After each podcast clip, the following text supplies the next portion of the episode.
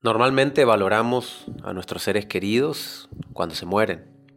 Valoramos un proyecto cuando ya no lo tenemos.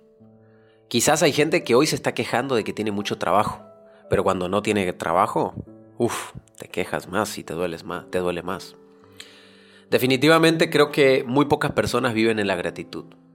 La gratitud simplemente es aprovechar cada momento de nuestra vida, sea un momento trágico o sea un momento hermoso y pararnos a dar gracias.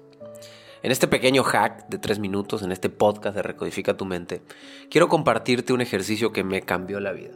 Como sabes, soy un estudioso del comportamiento de la conducta humana y amo el emprendimiento.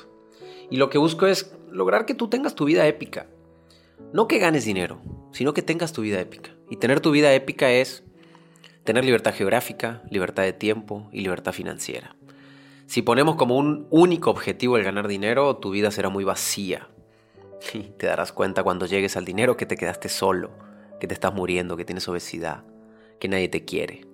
Pero si lo logras con vida épica, llegarás a tener el dinero que quieras tener y tendrás libertad geográfica, libertad de tiempo.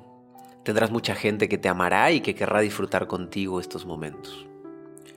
Este ejercicio se llama gratitud. Tenemos que aprender a detenernos tres o cuatro veces por, el, por día y simplemente decir gracias. Simplemente parar y decir, wow, gracias, esto que me está ocurriendo es maravilloso.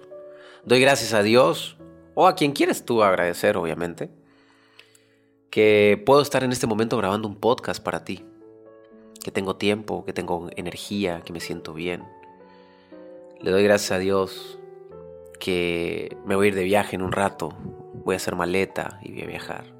Le doy gracias a Dios que miles y millones de personas me miran a través del contenido que genero. Le doy gracias a Dios que genero cientos de fuentes de empleo.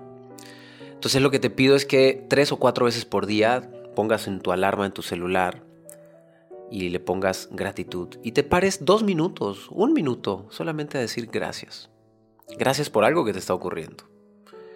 Y recuerda que también tienes que dar gracias a los problemas, porque sin los problemas no fueras la persona que hoy eres y no buscarías ser mejor.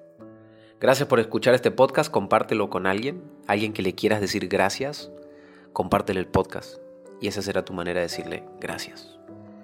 Que Dios te bendiga. Bye bye.